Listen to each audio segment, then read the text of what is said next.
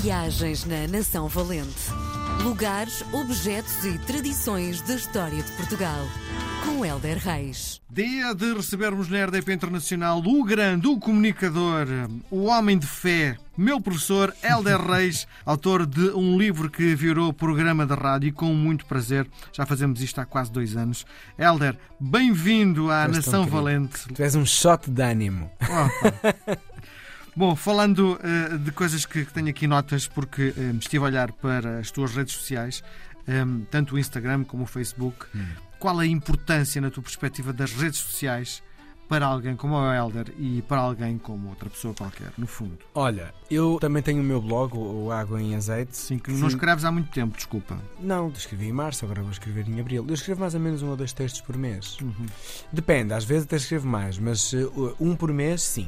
Eh, e estou a trabalhar no, no- no texto deste mês. Mas Devia ser diário.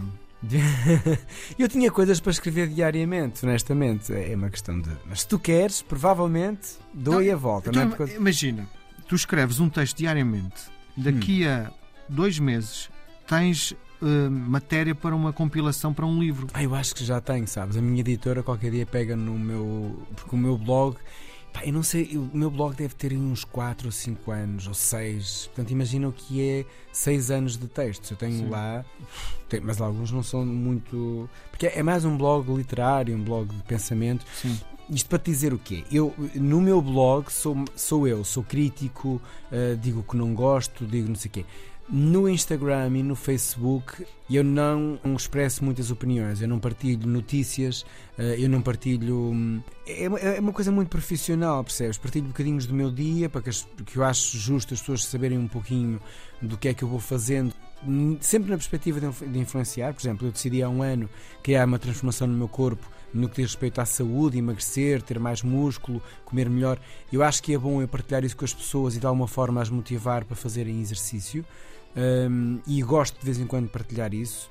E de pequenas observações, porque acho que as pessoas andam muito a correr e muito distraídas, e às vezes há coisas que fazem bem à nossa saúde mental, Uhum. tipo cuidar de uma planta, observar determinadas coisas. Uh, e depois, na perspectiva de negócio, sendo que a minha empresa agrícola uh, é sustentada uh, na base online, apesar de estarmos em muitas lojas físicas, mas trabalhamos muito online, portanto, eu necessariamente também tenho de lá estar para acompanhar o trabalho que, que os meus colegas do digital da Val das Corujas vão fazendo.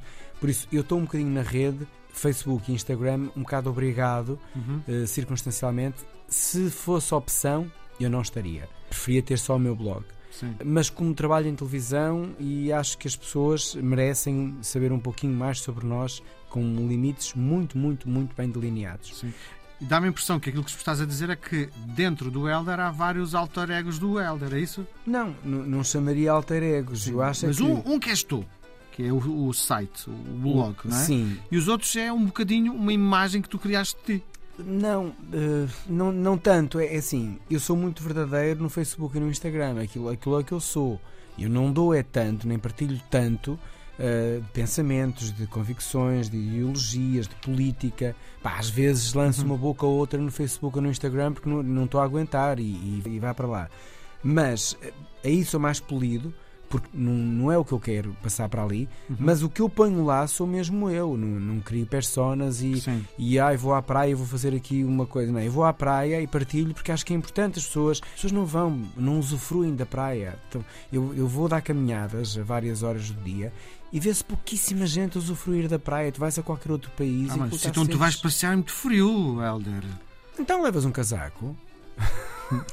Tens que ir de t-shirt e de, e de calções, levas um casaco e um gorro e se está frio, pá, estás ali a receber liberdade e é, é melhor de ir para um centro comercial. Ah, com é? certeza, sim, sim. Percebes? sim, sim. E eu, quer dizer, o frio a mim não me incomoda nada. Também porque eu- tu, tu passeias a horas que são impensáveis. Eu vejo as imagens nas redes sociais, é sempre escuro. É, eh, É quando eu consigo. Mas eh, sim, eh, é- são, às vezes é muito cedo, outras vezes é muito tarde. Eh, o que é certo é que. Aquilo é Vila do sempre. Conde, para aí, não? Não, não, eu é Não? mesmo em, em Vila Nova de Gaia. Hum, e, de facto é frio, é, é frio, mas eu levo um casaco e é ótimo. E, e respiro, e, e respiro fundo muitas vezes. É, E este usufruto é, é excelente. E eu partilho isto e não é faz de conta. E eu gosto de caminhar, eu gosto de usufruir e de observar e de ter aquele momento para mim. Nem sempre levo música. Pensas em quê?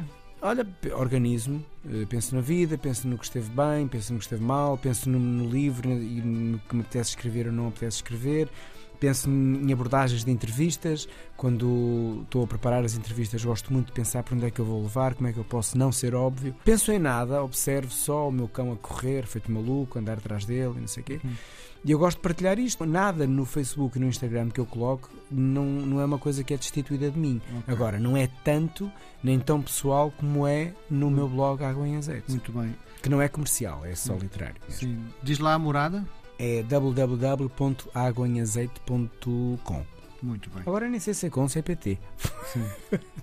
eu vou ver e já vos digo. Bom, conta-me lá, o que é que nos traz hoje? Olha, hoje trago-te uma coisa que eu gosto muito. Eu, já te falei dos símbolos das terras, hum, das bandeiras que vão definindo a identidade da terra hum, e que nós vamos recebendo muito em programas e como lembranças.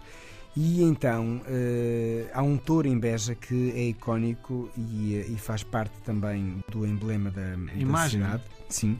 E que é muito anterior uh, aos lusitanos, aos romanos, a tudo uh, que se possa imaginar. Uh, então, diz-se que Beja era um povoado mesmo muito pequeno e que viviam destas cabanas cobertas de como. Eu acho que era algo bastante comum a todo o país. Contudo, havia uma grande mata, isto aqui é mesmo muito mitológico, uma grande mata à, à volta da, das habitações. E nessa mata vivia uma serpente. Hum. Uh, era uma serpente monstruosa que destruía tudo e as populações tinham imenso medo. E só havia uma solução, e as pessoas, e aqui mostra a astúcia do alentejano, as pessoas só viam uma solução. Se ela comia tudo, nós tínhamos que lhe dar uh, algo bastante substancial para ela comer, uh, mas ao mesmo tempo que desse cabo dela. Então pensaram num touro gordo, apetitoso, uh, mas ele diria envenenado Portanto, era um animal que seria o mártir pela libertação do mal que a serpente provocava nas pessoas. E então deixaram o touro na floresta, a serpente eh, comeu o touro eh, e morreu pela própria gula, e o povo ficou liberto. E a verdade é que o touro faz parte do brasão da cidade. Não será o único motivo, nós sabemos a tauromaquia, mas é um motivo que eu gosto. Muito bem. Nós voltamos a conversar na próxima semana, Helder. Um grande abraço. Chico coração. Até para a semana. Viagens na Nação Valente. Lugares, objetos e tradições da história de Portugal. Com Helder Reis.